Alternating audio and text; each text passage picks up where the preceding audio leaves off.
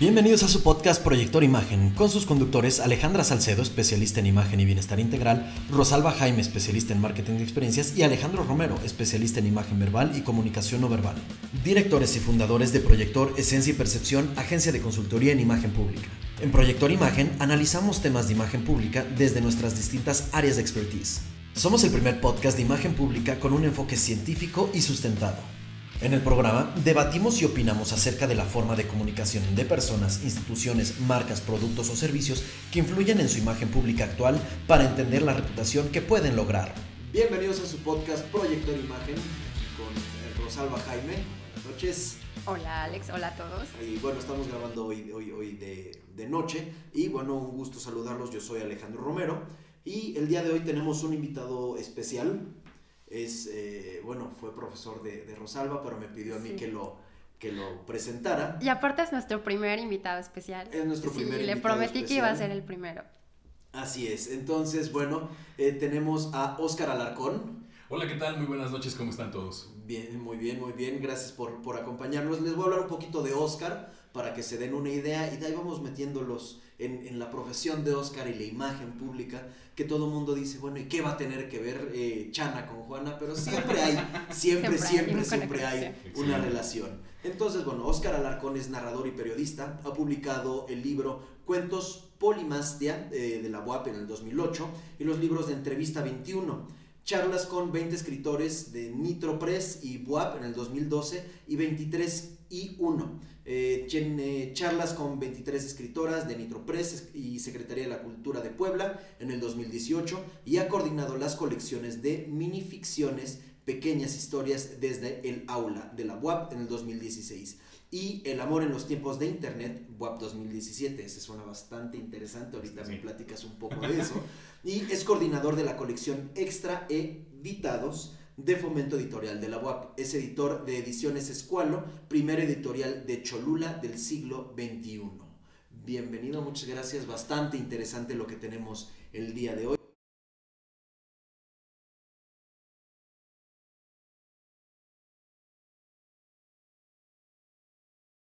Bueno, pero, eso le da vida al podcast, ¿no? así es, así es, Oigan, pues de entrada, pues muchísimas gracias por la invitación, Rosalba, Alex. Eh, pues es un placer estar con ustedes platicando el día de hoy. Y bueno, pues ahora sí que yo soy materia dispuesta para todo lo que ustedes quieran preguntarme sobre la edición, sobre libros, sobre entrevistas. Pues adelante. Perfecto. Eh, bueno, primero nomás háblanos un poquito de, de, este libro de, eh, El amor en los tiempos del Internet. Me, me genera mucha curiosidad. Siento que es otra perspectiva, bueno es una perspectiva eh, eh, en, cuanto a, la cultura y, cómo, cómo, es que los nuevos canales de comunicación ya están eh, cambiando las formas de socializar y por lo tanto de interactuar y por lo tanto de intimar. Sí, claro. Fíjate, este libro sale en el 2017 y bueno, es una idea que tiene la aquel entonces directora de Fomento Editorial, la doctora Ana María Jaramillo, quien eh, a través de una convocatoria que coordino con, con ella, eh, pues lanzamos a todas las preparatorias de la UAP con la temática precisamente el amor en los tiempos de Internet, en donde cada uno de los chicos que quisiera colaborar con una minificción tenía que escribir una historia en donde se manejaba eh, la forma en la que ahora se relacionan y precisamente es esto que estás mencionando, ¿no? ¿Cómo, cómo se está intimidando, perdón, no es cierto, no intimidando, intimando en, en, nuestras, en estas nuevas formas en, Facebook, en Twitter, en Snapchat, en Instagram. Y entonces, como eh, de pronto las sorpresas que, uno se va llevando porque no sabes si estás interactuando con un hombre, con una mujer o con una quimera, ¿no? En realidad, entonces es, algo curioso. Ahorita que lo mencionas, intimar en, Twitter, que yo creo que sería la, red social con, entre comillas, menor uso de fotografías.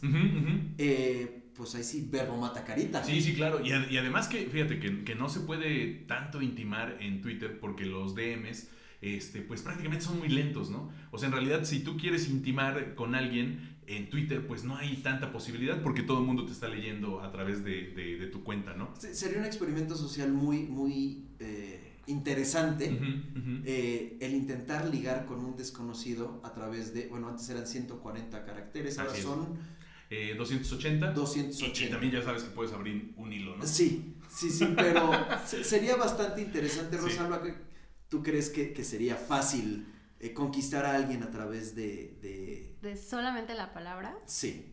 Yo Eh, creo que Vamos a, a Twitter nada A más. Twitter, es que aparte yo no uso Twitter. Mm. Entonces sí sería, sí, es como, Yo lo puedo retomar, entonces... No, yo sí, yo sí, sí, lo sé. tendría que, sí, tendría que, que, que sumergirme a todo esto, pero siento que sería interesante saber la reacción, porque sobre todo no es privado, sino es algo ya Claro. más público. Y bueno, en un muy particular punto de vista, a mí sí me costaría trabajo expresar lo que realmente pienso o siento y que sea visto por todo el mundo, ¿no? Si hacía duras penas mandar un WhatsApp así como, ¿sabes? Sí, Me- como que me da pena, ¿no? Así me da pena, así como... Fíjate, sí, a, propósito de eso, la minificción que abre el texto de El amor en los tiempos de Internet es una minificción de Oscar de la Borbolla, que, que un día estábamos platicando con él sobre cómo íbamos a hacer la antología, y él dijo, yo te regalo una minificción. Entonces, la minificción abre con los guiones y dice hola, pero hola sin H, ¿no? Está escrito como si fuera la ola del mar. Ok. Y entonces, este, la otra persona le contesta con emojis de corazón. Y entonces, en lugar de que se emocione la persona que manda hola, después de los corazones, aparece la respuesta y le dice nadas. Entonces, e- es, es interesante porque no solamente las faltas de ortografía, sino los emojis y también las interacciones que podamos tener eh, se dan en estas nuevas relaciones, ¿no? Dato curioso ahorita que mencionan los emojis, eh, se puede hacer un análisis de conducta no verbal Sí, a través de los emojis. Sí, sí, fíjate, a propósito de esto, hay un escritor eh, en Tijuana que se llama Dante Tercero, que obtuvo una beca de jóvenes creadores hace tres o cuatro años, y por un libro que se llama Poemojis, y que curiosamente además se editó aquí en la ciudad de Puebla por Tiempo Extra Editores. Ellos son los que editan este libro que se llama Poemojis, y, y sí, a a este, se puede sacar un montón de cosas. La verdad es que yo no le entendí nada, ¿no? Este, al libro porque son puros emojis. Es que lo chistoso, por lo menos de- los emojis que reflejan un rostro, los que son el circulito con Sí, dos claro. ojitos y algo, hay que tener la capacidad de entender Sí, esa expresión facial, que no es sencillo. La, eh, eh, el- la expresión facial del desprecio, digo, va a ser difícil describirla, es, es la única expresión facial unilateral y es lo que muchos entendemos como una sonrisa eh, Esa picarona. pícara, exacto. ¿no? Ay, como, como una sonrisa soberbia, ¿no? Claro. Eso. Como si le saliera papada al, al emoji, ¿no? Ah, que así además es. es. curioso porque son pelones todos, ¿no? Sí, sí, sí, sí. Entonces, e- esa, eh, cuando mandan ese emoji, no están sabiendo que lo que realmente están mandando es desprecio. La función del desprecio es denotar superioridad moral. Sí, claro, claro. Entonces, eh, te mandan eso y es como de, pues ya me chingué tu changuichito, ¿no? Exacto. Sí, sí, sí, sí. sí, sí, al, Final, al final es eso. Entonces hay que, digo, eh, acabo de ver un, un, este, sigo al doctor David Matsumoto en, en Twitter y com- eh, puso un, un reportaje de cómo es que las personas con mayor dinero, con, con mayor poder adquisitivo, tienen la menor capacidad de reconocer eh, emociones y sobre todo en el rostro. Entonces tal vez si le mandas estas cosas a, a cierto grupo, pues, no van a entender. Y hay que personas Sí, que dicen, eh, pleitos, ¿por qué le mandaste un beso? No, pues está chiflando, ¿no? El emoji está chiflando. No ¿Ya tiene sabes de cuál corazón. estamos sí, sí, hablando? claro. El que no tiene El corazoncito. corazón. Sí, claro. Porque no, cuando lo mandas con corazoncito es como, Sí. ah, ya. Oye, o, qué tal cuando se dice que, que mandas la popó y que en realidad era Un helado, helado de de chocolate. ¿no? Entonces, eso Cultura, también, ¿no? sí, claro, final, se ha eh, transformado. O, o esto que se piensa que, manitas, exacto, ¿no? que, que, que chocan las manos, perdón, es- que es como un rezo, pero en realidad están chocando las manos, Ajá, ¿no? es como un- dame cinco, ¿no? Así es. Sí, sí, sí. Entonces, bueno, es, es, es curioso cómo la comunicación Sí. Verbal y no verbal se Sí. ha ido adaptando. Ahorita estamos en la época digital, donde la comunicación no verbal juega un papel diferente Sí. por el tipo de interacción que estamos teniendo. Sí, así es. Y esa era la intención del libro, eh, ver cómo se está relacionando la nueva generación. Por lo menos yo que tengo 40 años, que cumplí en este año, eh, pues sí, le doy clases a jóvenes de 15 a 17 años. Y por supuesto hay una brecha generacional tremenda, pero que me ha dado la posibilidad de este libro de acercarme a estas nuevas formas en las que los chicos se comunican. Y bueno, también ya es distinta la generación de Rosalba, por ejemplo, cuando yo le di clases, a la generación que está en este momento. Sí, pues, de- este, pero Rosalba y yo ahí, ahí, o sea, no hay mucha la diferencia, Pero sí hay. pero sí hay pero diferencia. ya se siente. Sí hay números. O sea, está en número y de repente como que... Bueno, pero es un dígito nada más, ¿no? O ya son dos dígitos. eh, No, pues son estoy- seis dígitos. No, no, pero me refiero a que es 8 años, 5 años, Sí. Ah, o no, sí, sí, o son- 12 años. no, No, no, sí, no. sí, un En, dígito. en mi caso, sí, con, sí, con sí. ustedes, me imagino yo sí les llevo pues a este dos dígitos. ¿no? Eh, No, uno. Uno, ok. Y a Rosalba, no, a Rosalba sí, Sí, dos, ¿no? Sí, ya, dos. Qué barbaridad. Pero bueno, entonces vamos a meternos un poquito a este tema. La finalidad de este podcast es ampliar el panorama de que imagen no es solamente indumentaria, Sí, claro. eh, va más allá. Y en tu caso eh, va muy relacionado con, con mi área de especialidad, que es la imagen verbal y comunicación no verbal. Ah, la imagen verbal se entiende como la percepción que se tiene de cualquier producto, individuo, este, empresa, etcétera, eh, derivado de la manipulación del uso de la palabra hablada o escrita. Bueno, ahora ya aprendí algo este, esta, esta noche. Entonces, eh, resumiéndolo, es eh, como hablas te perciben. ¿no? Y, y aclararle a las nuevas generaciones que en la palabra, pues, ayuda muchísimo Sí, a, claro. a- a- a generar una percepción. Sí, claro, fí- fíjate, este, metiéndome un poco a la teoría de la educación, Pablo Freire decía que la palabra era generadora de conocimientos y de conceptos, ¿no? Entonces, este brasileño de los años 50 se da cuenta de, de esta posibilidad que tiene la palabra y se pone a educar a Brasil, ¿no? Entonces, este, cuando eran analfabetas, analfabetas con una, eh, pues un rezago educativo tremendo, pues resulta que Pablo Freire lo que dice, bueno, vamos a hacer un sistema educativo para que la gente, pues, este, salga de este retraso. Y entonces lo que empieza a hacer no es alfabetizar como, como lo hemos hecho en nuestro país por mucho tiempo, sino que empieza a hacer una especie de grupos de familias de palabras y si pone por ejemplo escritorio, sabemos cuáles son las palabras que le van relacionando, lo que en ocasiones conocemos como campos semánticos. Entonces, eso es la palabra generadora, pero a partir también de la condición, y que eso también tiene que ser muy importante señalarlo, la condición de la gente en Brasil en los 50 pues sí era desastrosa, ¿no? Eh, Si ahora este, vemos un montón de favelas, en, en los 50 era muchísimo más. Y entonces Pablo Freire se dedica a, a esto, ¿no? Entonces, eh, con la palabra generadora eh, funciona este, todo este, esta forma de, de educar a la gente, de alfabetizar a la gente más bien.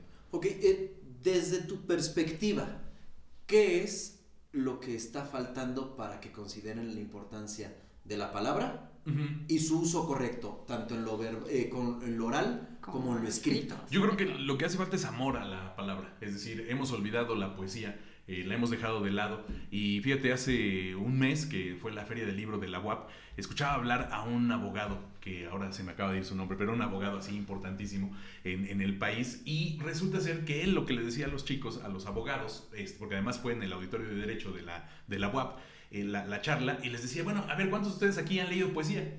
Y les decía, no puede ser que los abogados no lean poesía pues, si trabajan con la, con la palabra como materia prima. Entonces yo creo que eso es lo que se ha, se ha perdido, el amor por la poesía y por supuesto el amor por la palabra para que se pueda generar Y- conocimiento. Lo, lo chistoso es que eh, ahora los abogados están en un sistema que requiere de la palabra oral. Justo eso es lo que les, lo, lo que les mencionaba. ¿eh? O sea, es, tenemos juicios orales muchachos y no puede ser que ustedes Sí, no sepan retórica.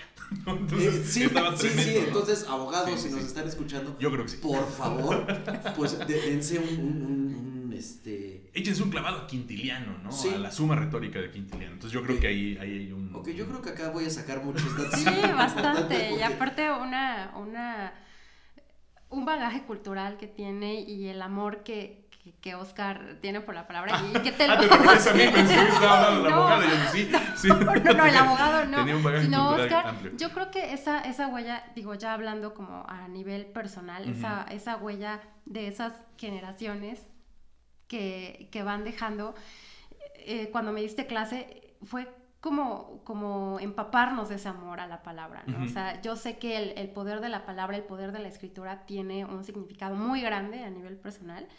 El amor por la lectura, o sea, me- muchos alumnos me dicen, "Oh, es que, ¿qué hago para escribir mejor? Pues lee. Sí, o claro. sea, no, no hay otra cosa, ¿no? Entonces, esa, esa parte de cultura, de, de ver escritores, de ver poesía, todo esto, es, es creo que lo que falta en esas generaciones, ¿no? Sí, sí, sí, lo que les decía, ¿no? Creo que el, el amor por la palabra nace a partir de la, del amor por la poesía. Eh, dice Yves Bonnefoy, que, que es un eh, poeta francés que ganó el premio Filosofía, eh, perdón, el premio Lenguas Romances de, que otorga la FIL de Guadalajara en el año 2013, que si la poesía desaparece, con ella va a desaparecer toda sociedad y toda civilidad. Entonces, otra vez, ¿no? O sea, ¿qué, qué es lo que hace para que nosotros nos enamoremos de las palabras? Eh, conocer nuestro lenguaje y amar nuestro lenguaje, sin que esto signifique que nos pongamos como puritanos del idioma, ¿no? Entonces, bueno, hay, hay, puntos, ¿no? Como, eh, ¿cómo hablan ahora? Amixes, este, todes. Todes, ¿no? Sí, bueno, siempre cuando el fin comunicativo se cumpla, sí, cada quien... Porque a mí se me complica, ¿no? No sé cómo gente tiene facilidad para hablar así. Pero eh, ahorita que hay, hay, dos puntos que quiero mencionar. Lo primero, eh, me parece que fue a principios de año o el año pasado, que tuve la oportunidad de tomar un curso con el doctor Freitas Magadesh, eh, que es ahorita el especialista en, expresiones faciales este, a nivel internacional, es como del... Eh, está en el top 5, ¿no? El, máster. Sí, sí, sí, porque es el que sigue eh, hablando. Y lo que nos decía es, yo estoy dos años más dando esto y de ahí me voy a retirar y me voy a dedicar a escribir poesía. Oye, qué chido. Porque es, una persona que se ha dedicado a la ciencia y de repente dice, no, ya, o sea, todo tan cuadrado. Y dice, quiero poesía, quiero libertad, quiero poder expresarme de, una manera libre, sin, esta estructura científica que, claro, es muy válida, pero si, si la rompemos, es, este, compleja, ¿no? claro. no, no, no hay un avance. En, cuanto, eh, en cambio, la libertad... Eh, de la poesía es, pues, que, también tiene sus asegúnes, ¿no? Si, si, nos ceñimos, por ejemplo, a los versos alejandrinos de 14 sílabas, este, pues ya veremos si el doctor puede escribir unos sonetos, ¿no? El, otro punto eh, que, que, menciono, eh, hay un, rapero mexicano que se llama Longshot, y una de sus eh, líneas dice, eh, mis autores no ganan premios, tienen mockshots. Eh, no, recuerdo muy bien la, rima, la rima tal cual, pero me sentí identificado porque, en comparación tuya, soy una persona que afortunadamente sé que estoy arriba de la media de la lectura mexicana, pero desafortunadamente todavía no agarro ese hábito tan fuerte, ¿no? Tengo ahí mis cuatro libros de... Estos son los que tengo que terminar. Bueno, no tengo, quiero terminar antes de que termine el año eh, porque ya descubrí que pues lees y te, empapas de, muchísimas cosas, pero al final yo soy más de música. Ah, eso también está chido. Y, y cómo escriben, incluso, eh, corrígeme si estoy, si, si, estoy en lo incorrecto, eh, Bob Dylan le dieron un premio Nobel de, literatura. De literatura, exacto. ¿no? alguien que, que, que plasmó poesía con música y fue como de, ok, mi, mi, parte poética se va por ese lado, que luego escucho cosas un poquito más agresivas y raras, no dignas tanto de un premio Nobel de literatura, pero luego encontramos eh, en el hip hop hay, hay, hay poesía, en, este, en el rock hay... Este, incluso en el, en el pop hay ese romanticismo y esa velocidad que los autores, no los cantantes forzosamente, pero los autores logran plasmar. Y esa idea nos lleva a a crear un imaginario que todos los, eh, pues todos lo vivimos. Bueno, a mí me resulta interesante porque incluso a mí se me pide citar los últimos 10 premios Nobel de literatura solo podría citar a Bob Dylan. ¿Qué, quiere decir esto? Pues que los premios no importan tanto, ¿no? Pero, claro. pero que has dado también en el clavo. ¿Cómo hacer que la literatura le llegue a más gente? ¿Cómo hacer que la poesía le llegue a más gente? Porque de pronto se cree que la poesía es aquello elevado y que estamos esperando a que venga. Exacto. Y a que venga una musa y nos toque para poder escribir poesía. No. La, como bien mencionas, la poesía también está en la, en la música. Y, entender, para, para, toda la gente que nos está escuchando, entender que, que la, la, música, la, la, pintura, la arquitectura también se lee. Es decir, no estamos habituados a entender como un proceso de lectura la, pintura, ¿no? O sea, tú ves un cuadro, no lo lees, pero, pero en realidad sí lo estás leyendo para poder decodificarlo, ¿no? Sí, claro. Entonces, bueno, hay un Al, final la gente que dice, no, me gusta ir a los museos porque no me, no me nace o no, no entiendo lo que está diciendo el autor, es como de Digo, para, para eso son los eh, curadores de arte, ¿no? Sí, sí, Que te ponen la descripción y lo que quería decir el artista para que te, te, des una idea y, y puedas decodificar eh, su, su, su, mensaje. Sí, el discurso que te, que te da, ¿no? Precisamente eso es la lectura, ¿no? Así es. Eh, ¿Ibas a decir sí, algo? Sí, es que yo me acuerdo muchísimo de tu clase, la que estábamos comentando a, tu llegada, de esa clase en donde veíamos videos de Café Tacuba y hacíamos un análisis del video, ¿no? Y, y así fue la forma en la que yo aprendí literatura, poesía, todo, que no fue esa, esa forma tan digámoslo, estricta, ¿no? Yo creo que eso fue lo que hizo que realmente mi generación, hablando específicamente de ese grupo en específico, amara la lectura, ¿no? Porque sabíamos que iba un poco más allá. Tuve maestros eh, que nos llevaban al zócalo de, de, Puebla y era sentarnos afuera de la catedral y observar, observar y empezar y empezamos a narrar y empezamos a decir y, de ahí salían mucho más cosas, ¿no? Creo que hace falta más romper ese esquema y salirnos, eh, no del contexto, sino salirnos de la cotidianidad para, para enseñar y enamorar realmente. Sí, claro, eh, otra vez, la poesía, la, la escuela tiene que llegar pues también por enamoramiento, ¿no? Es decir, uno tiene que estar enamorado de la escuela para poder ir. Sí, claro. ¿no? sí, sí, porque luego es como, ay, qué bueno toca este profesor y es como... Y, y, ese es un problema, porque si, si el alumno tiene hueva de ir, sí, claro. pues es porque el profesor tiene hueva de enseñar. Sí, sí, no, y ahora imagínate a las 7 de la mañana dar clases. Entonces, ¿qué es así? Mortal. Yo creo que sí es antipedagógico. Sí, sí, sí. Deberían de quitarlo. A las 8 ya estás despertando. Sí, a las 8 ya este, hay, como se dice, ya hay este, caldo en las, en las fondas, ¿no? sí, sí, sí, Ahora que lo pienso, nunca tuve clase 7 hasta la maestría. Sí, no, no, no, yo sí ya. No, no, yo, yo le evité a todos. Digo, tengo 14 años dando clases a las 7 de la mañana, pero no recomiendo que la gente tome clases a las 7 de la mañana. Sí, sí es, es complejo, hay, que despertarlos. Sí, sí, sí. Eh, eh, Oscar, ¿qué, ¿qué opinas o, cuál es tu perspectiva para generar una reputación a través de la palabra? Pensemos políticos, eh, la, la, retórica política en México es deplorable. Sí, sí, Desde mi punto de vista, es como de...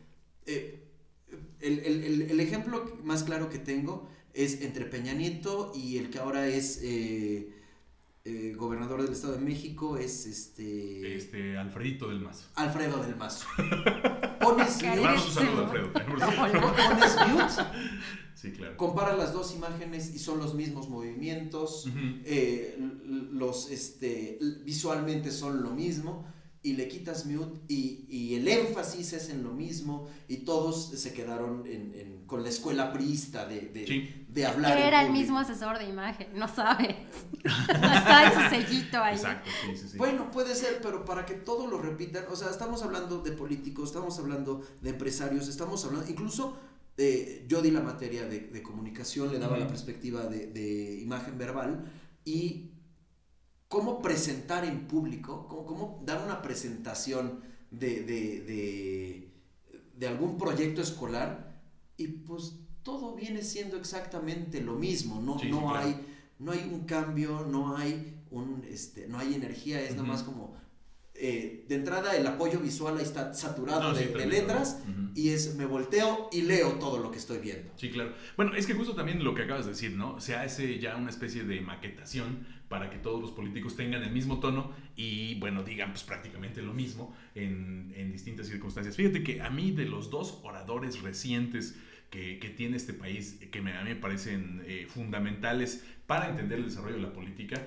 y, por supuesto sin ninguna afiliación eh, partidista, sino simplemente el análisis del discurso. Hasta que no nos estén pagando no apoyamos. Exacto, sí, sí, claro, no, no, por supuesto. Pero a mí, así dos fundamentales. Pablo Gómez, eh, que ahora es, eh, me parece que senador por Morena, y que además él también fue un líder estudiantil en el 68, y Porfirio Muñoz Ledo, que aunque por supuesto en este momento que está muy enfermo ya no tiene este énfasis de la oratoria, pero cuando revisamos los discursos de Porfirio Muñoz Ledo y de Pablo Gómez cuando eran muy jóvenes, eh, entender que, que, también sin la oratoria de Porfirio Muñoz Ledo no se podría haber entendido el PRD del 88 con, con Cuauhtémoc Cárdenas, ¿no? Es decir, este, Porfirio Muñoz Ledo también es uno de los disidentes del PRI para fundar lo que después se conocería como el PRD.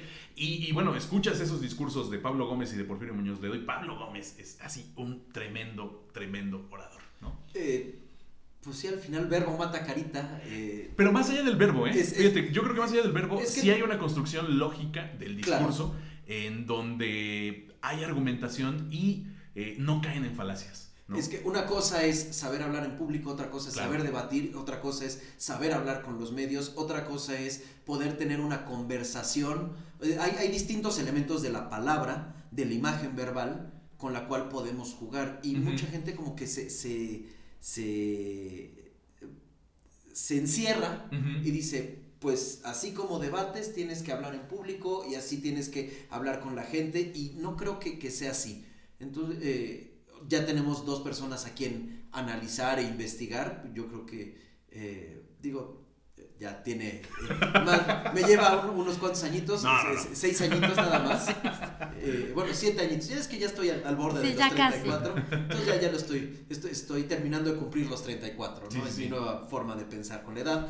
Pero este, ya voy, voy a, a buscar estos puntos. Ahora, a la gente que le vale madres la política, porque pues hoy en día, sobre todo después de las épocas electorales, es como, Sí. ya estoy hasta la madre de políticos, campañas, eh, y ahorita hay quienes no tienen interés en la política porque no es llamativo, es Sí, más de lo mismo. Pero en el día a día. ¿no? El, el uso de la palabra. Usualmente lo que la gente le llama la atención es cómo voy a ligar a través de la palabra. Para ti, ¿qué es el ligue a través de la palabra? ¿Qué es el, el- el romanticismo? ¿Qué es el erotismo? ¿Qué es eh, incluso la honestidad fría para decir solamente tengo interés de algo físico contigo? Y si solo quiero sexo. Así es. Sí, sean, sean precisos, vayan al grano. no, no, Punto, sí. por Exacto, favor. sí, yo, yo creo que, mira, este, la palabra que, que no es construcción retórica para un discurso político, se trasluce la sinceridad de la, de la gente, ¿no? Eh, es muy fácil cachar a la gente cuando está mintiendo. Este, si, si ya eres como muy diestro en, en escuchar, en poner atención, en rasgos de pronunciación, también te vas a dar cuenta cuando te estás mintiendo, ¿no? Entonces, creo No, que... Es que es mi especialidad. Exacto, sí, sí, no, no, no, o sea, y, y sí te das cuenta, ¿no? así como, no, este cuate me está choreando, ¿no? O sea, A ver, ¿qué pasó? Algo está haciendo que, que- que está mintiendo, ¿no? Entonces, este, desde el terreno de la publicidad, pero también desde el terreno de la lingüística, se analiza el, el- el- el uso del, del lenguaje. Entonces, para, para el ligue, a, a mí sí me gusta muchísimo más el generar ambientes, ¿no? Cuando, cuando yo trato de, de ligarme a alguien, genero ambientes, espero que no me esté escuchando nadie que... Sí, con- de, con quien uy, haya ya, ya te salido". estás aquí. Porque si ya me estoy balconeando. Bueno, entonces, este, no eres Oscar, es señor O. Exacto. Este, y señor Sí, O, prosiga, sí. por favor. Bueno, entonces la generación de ambientes a partir de la palabra, ¿no? Es decir, no, no entras directamente con este, la propuesta, ¿no? Sino incluso en estos discursos donde se esconde el mensaje que, quieres que se traduzca, eh, generas un ambiente. Eh, entonces creo que eso también nos ayuda a la poesía, generar imágenes para generar ambientes y decirle a aquella persona que nos gusta, que nos gusta sin decirse, ¿no? Ok, eh, simplifícaselo a la gente que no, no, no entiende, no, no, no. Sí, claro, no, no, no, no llega a Sí, estos lo que decir, siempre he "Este dicho es, está loco", ¿no? explícaselo como si fuera un niño de 5 años, 6 años. Sí, sí, sí, ¿Cómo mando el mensaje aquí con el celular? Esperando y a ver qué voy a mandar. Es decir, que cuando tú sales con un chico o una chica y te la, te la vas a ligar o, o quieres que, que se sienta cómodo, justo eso, ¿no? Haces que se sienta cómodo sin que seas empalagoso, sin que sea el exceso de atención, porque también es como, oye, hace Sí, para sí. allá, ¿no? Este, y que tú le hagas sentir esa comodidad sin que le digas que te gustan. Es decir, hacer la o generación de, de ambientes. Puedes salir a tomar un café, puedes salir al cine, incluso una cena, o, o ir a un lugar, digo, este, está bastante ñoño lo que voy a decir, pero puedes ir a un museo. Este, Oye, o- yo sí quisiera ir a un museo. Ok, si alguien, ah, bueno, si alguien Bueno, se ya- quiere ligar a Rosalba, Sí. No, no, pero, pero digo, también dependiendo de las edades, ¿no? Este, yo eso es lo que recomiendo mucho a, a mis alumnos como, oiga, profe, ¿qué le digo a esta chica? Bueno, haz todo lo que sea posible, hazte presente con, con ella, platica con ella, pero no le digas que te gusta, por favor.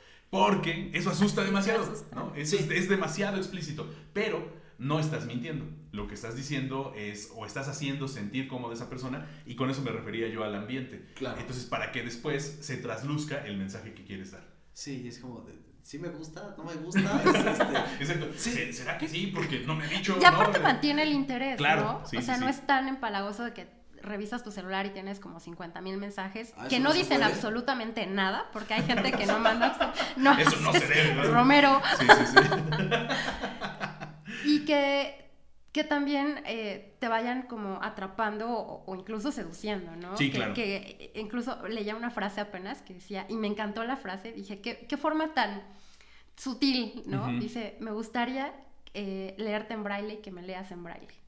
Ah, eso está chido. Dije, está, está Sí, sí, sí. padre, está muy sutil y estás mandando un mensaje Sí, es que me acabo con otro tono, ¿no? No, es que me acabo de acordar de una cosa así guarrísima. Entonces, a partir de los suéltala. yo también, yo, yo Suéltala. también Es que, es que alguien había alguna vez me había comentado también esto, ¿no? Sobre me gustaría que fueras un libro en braille para poder leerte, ¿no? Y, y, alguien de pronto decía, me gustaría tener las nalgas en la cara para que cada vez que alguien me salude, me salude de beso, ¿no? Digo, está bastante raro, pero, pero bueno, ahí está, ¿no? Sí, sí, funciona. Sí, yo, yo, me fui algo más eh, a los clásicos y tú que eres poeta y en el aire las compones y ya los que se sí, claro, sí, sí, sí, termínenla y los que no este, la investigan. Pero bueno, decía yo, ¿no? Esta generación de, de ambientes es lo, lo que puede eh, resultar en, en, el ligue, ¿no?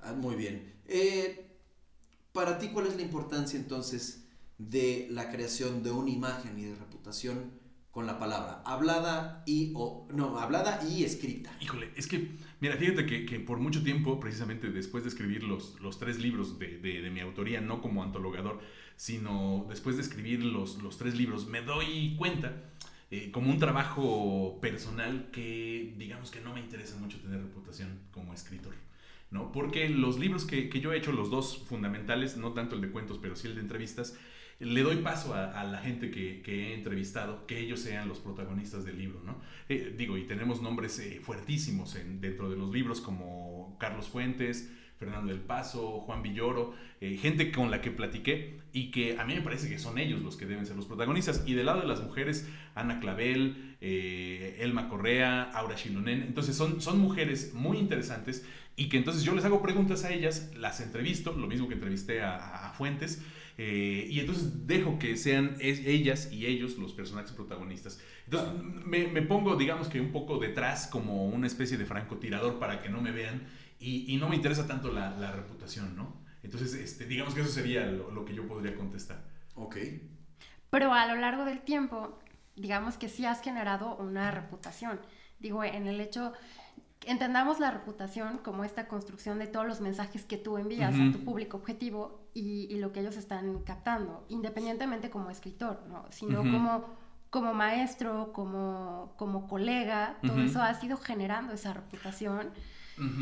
Bueno, como, como, maestro creo que lo que trato de hacer con los alumnos es que le tengan amor a la palabra.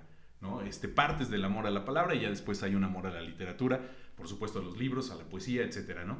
Eh, como, como docente, eso sería como que lo que me interesaría, que el chico aprenda tres cosas, ¿no? Este, conciencia de clase, es decir, saber dónde está parado, para que entienda su contexto, eh, que sea feliz a través de la lectura de libros, porque eso le va a llevar a un placer estético. Claro y bueno, este, redondearse en eso, ¿no? Precisamente en que a través de la lectura de la literatura, el placer que, que, tú vas a recibir, pues se te va a quedar marcado para toda la vida, ¿no? Entonces, digamos que esas serían mis tres eh, líneas en las que yo quisiera trabajar con los chicos, conciencia de clase, eh, felicidad y disfrute estético, ¿no? Muy bien, perfecto. Eh, ¿Algo más que quieran agregar?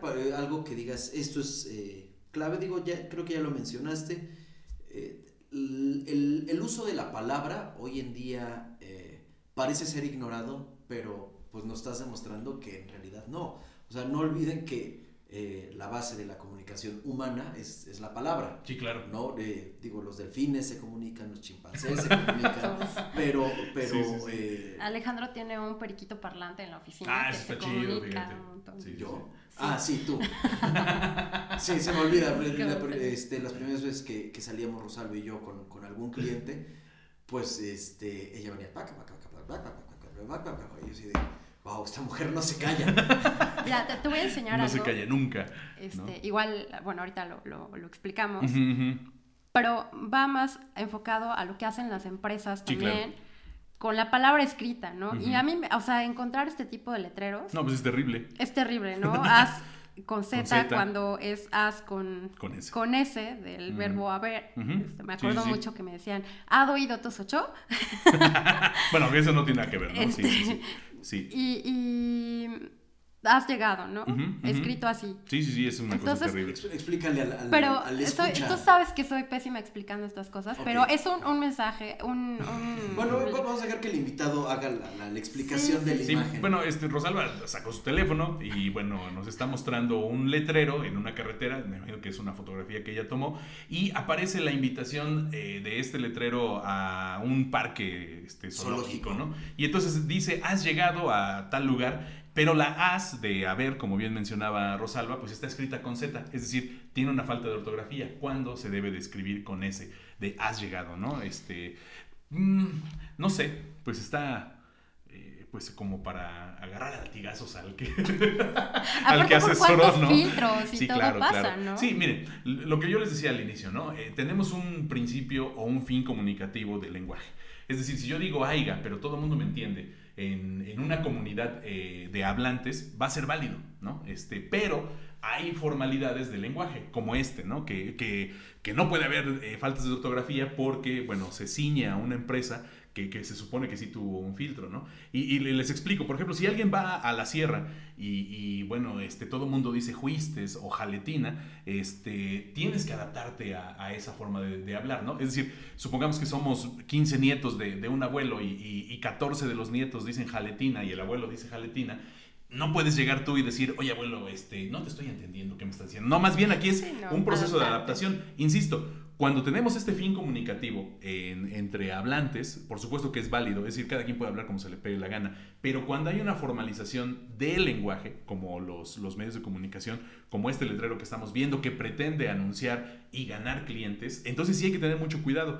Lo mismo, eh, si nosotros hablamos con la señora que nos vende las memelas o hablamos con el chofer de, la combi, no hay ningún problema que hable como se le pegue la gana. No lo va a estar corrigiendo. Exacto, y que diga fuiste, comiste, este, e incluso este, gobernadores, diputados, senadores, si tenemos una charla con ellos. de la nación.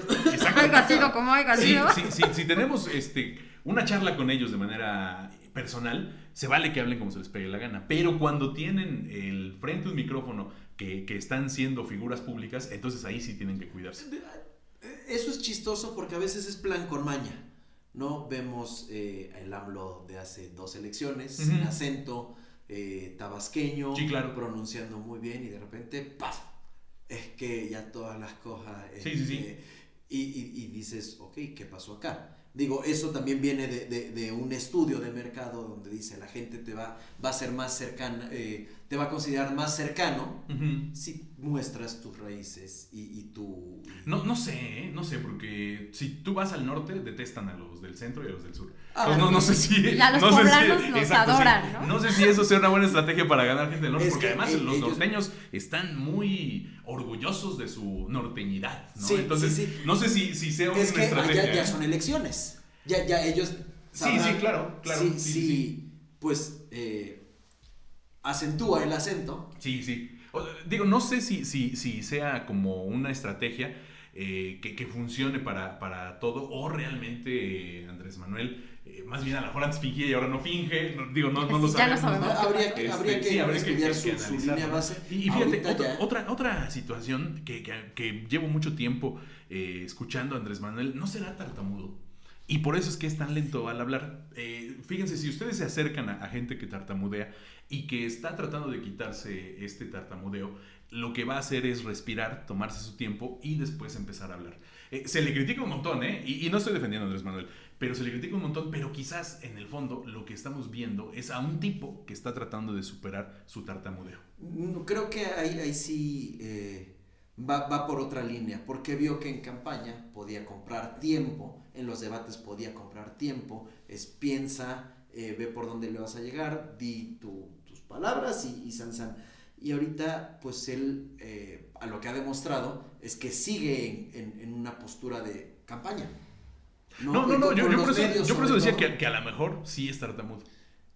No, o sea, digo. Yo lo veo más como una estrategia. Así como, como, como yo te compro la de, la de la estrategia, porque por supuesto también no estoy diciendo que es una este, blanca palomita, también quizás por ahí pueda ser que sea tartamudo. Como decíamos en, en, la parte de análisis conductual, es posible, sí es probable, pues también. Sí, claro. No, sí, no, es lo mismo la, posibilidad, la probabilidad. A lo que voy es que, que, que, como también son humanos. Sí.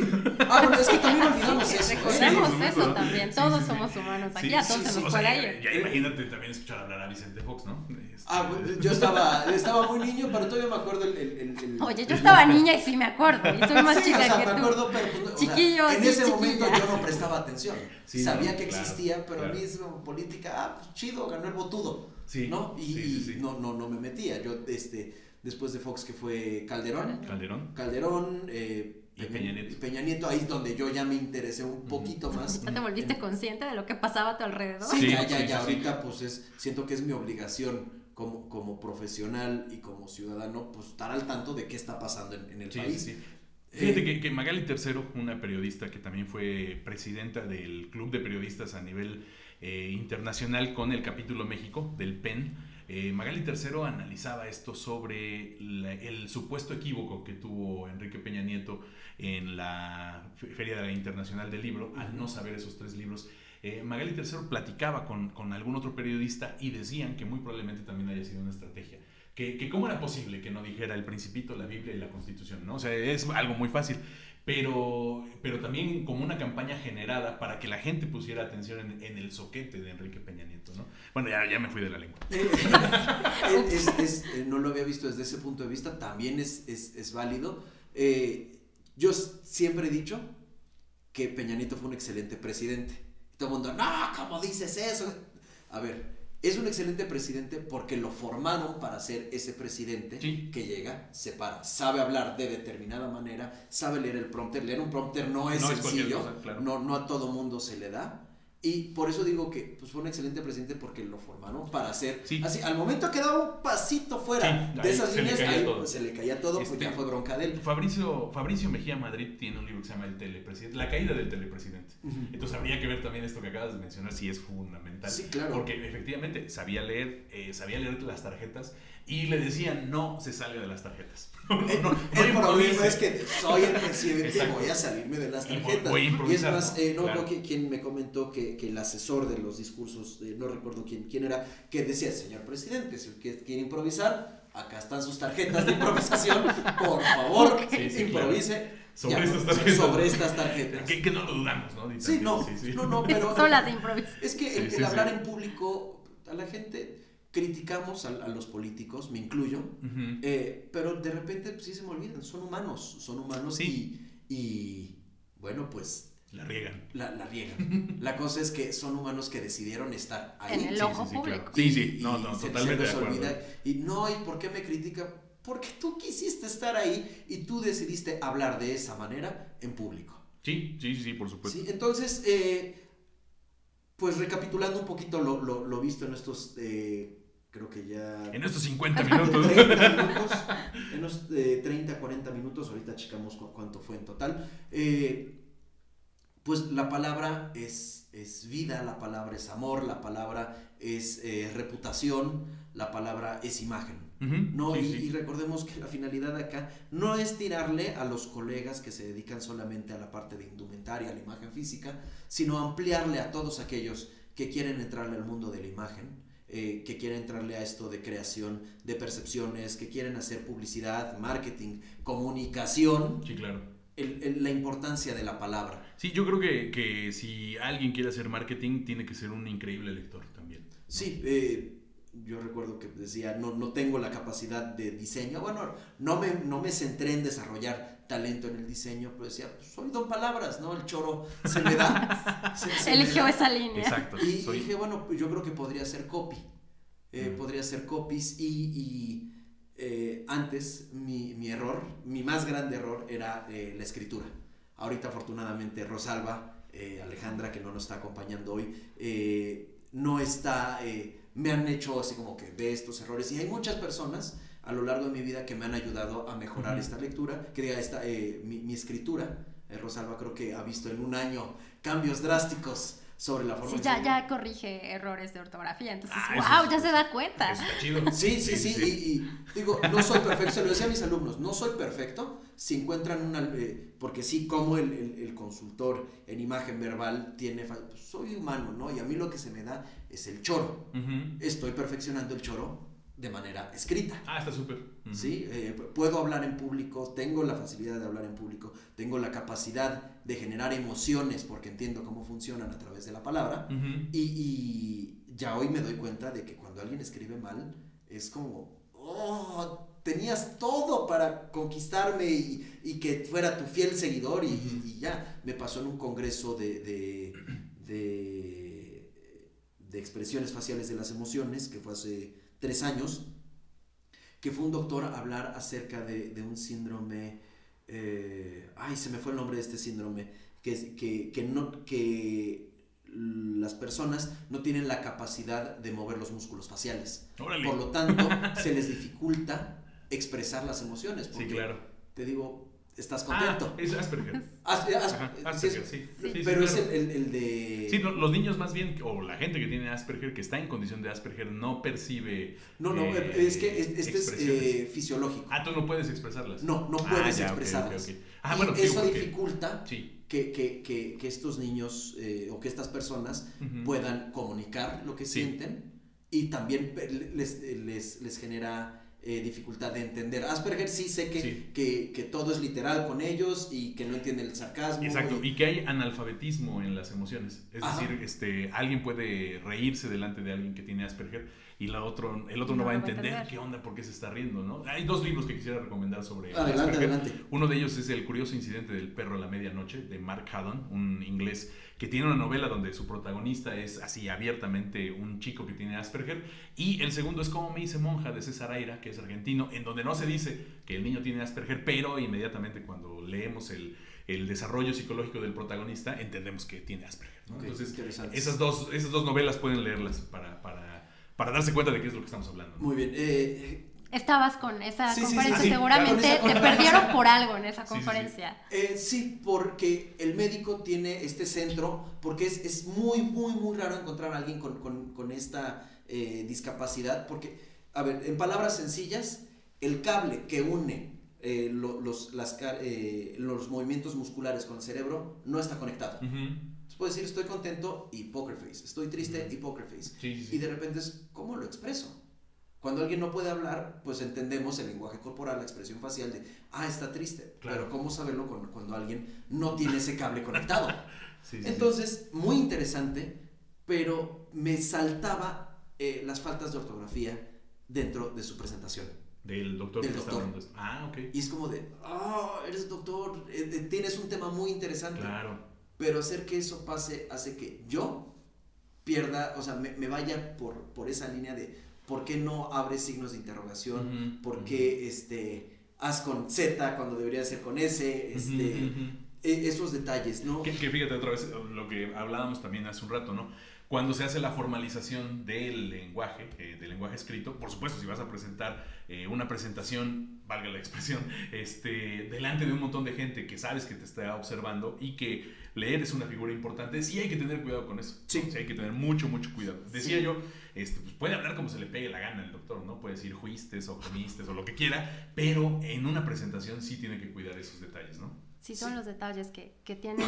Hace rato también hablabas, ¿no? De cómo generar o crear ese ambiente, ¿no? A mí me encanta crear ese ambiente y generar esa experiencia que al final te, te transporte y te cause una experiencia positiva al final. Entonces, viendo el, el tema que platica Alex, es no le generó esa experiencia porque no hizo ese, esa conexión perfecta Claro. en decir, bueno, es una persona que, que se supone estudió Ujú, o, ujú. o que entendemos que es humano, se te puede ir un, un acento, una coma, algo, Sí, claro. pero ya tan seguido es donde ya no haces ese clic de decir, bueno, me, me puede encantar o me puede fascinar, que crea todo ese ambiente, ¿no? Ujú, Desde ujú. un mensaje de WhatsApp, desde un correo electrónico, todo, todo es importante, Sí. ¿no? Ya, ya, ya, ya, ya googleé, bendito internet, el síndrome de Moebius. Moebius. ah, Moebius es eh, un desorden raro caracterizado por la para- para- para- ah, Se le lengua la traba. parálisis facial de por vida.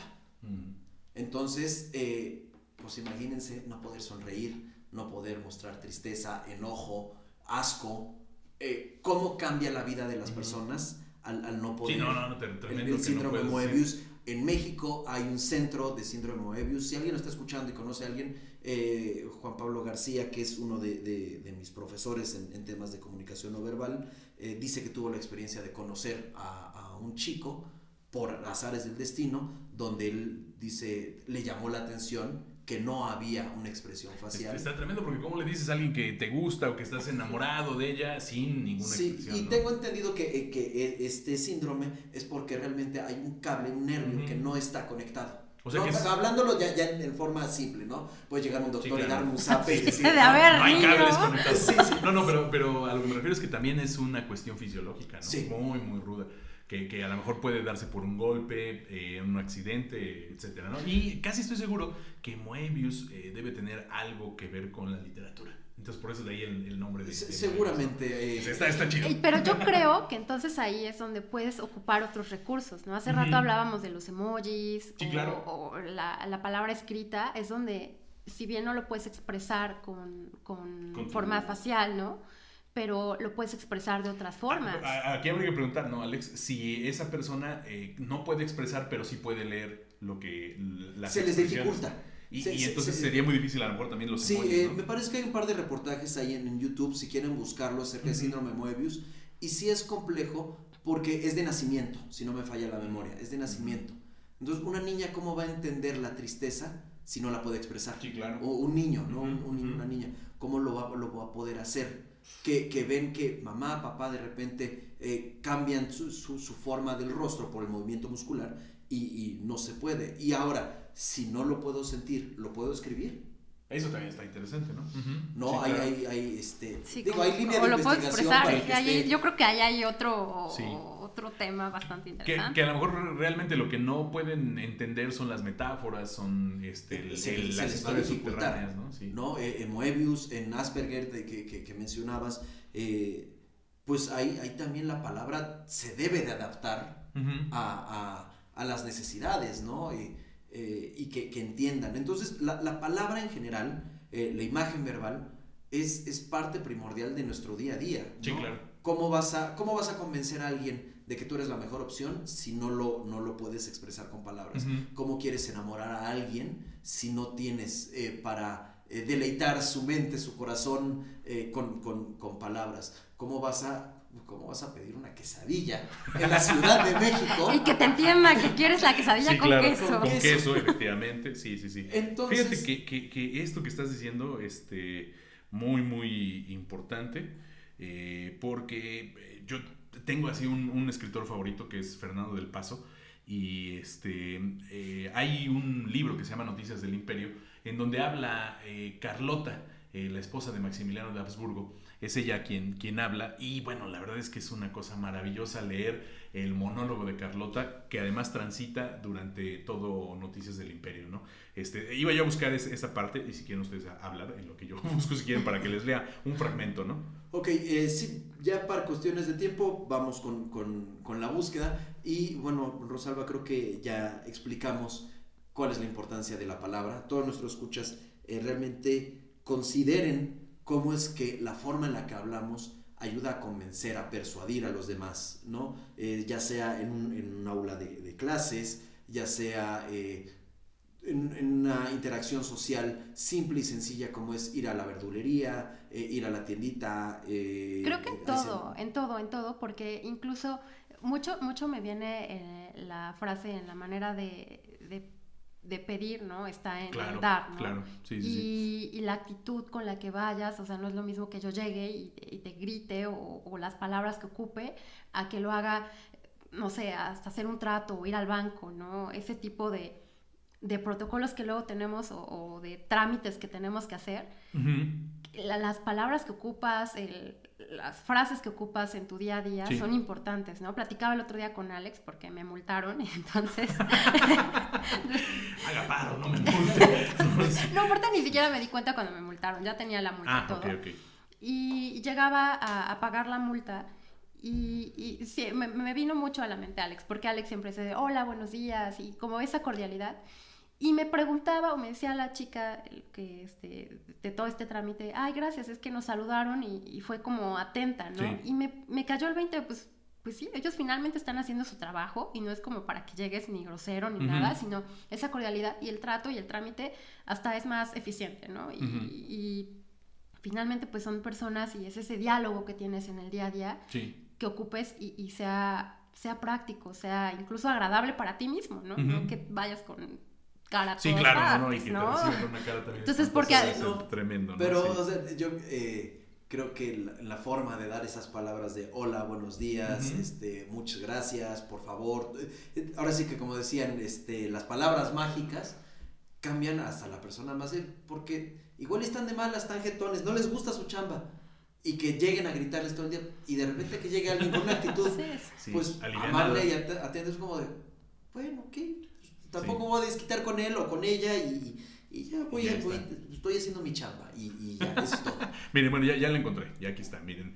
El inicio de la novela nos introduce a un frenético monólogo que tiene la emperatriz Carlota Sí. cuando llega este, con Maximiliano, la divina y demente esposa de, de Maximiliano, que sobrevivió además a la fastuosidad de una época en la que se vivió y que, bueno, este, Fernando del Paso en Noticias del Imperio eh, desarrolla este monólogo a partir de la imaginación de él mismo y pone a Carlota de esta forma.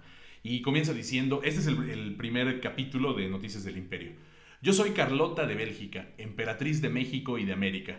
Yo soy Carlota Amelia, prima de la reina de Inglaterra, gran maestre de la Cruz de San Carlos y virreina de las provincias de Lombardo-Véneto, acogidas por la piedad y la clemencia austriacas bajo las águilas bicéfalas de la Casa de Habsburgo.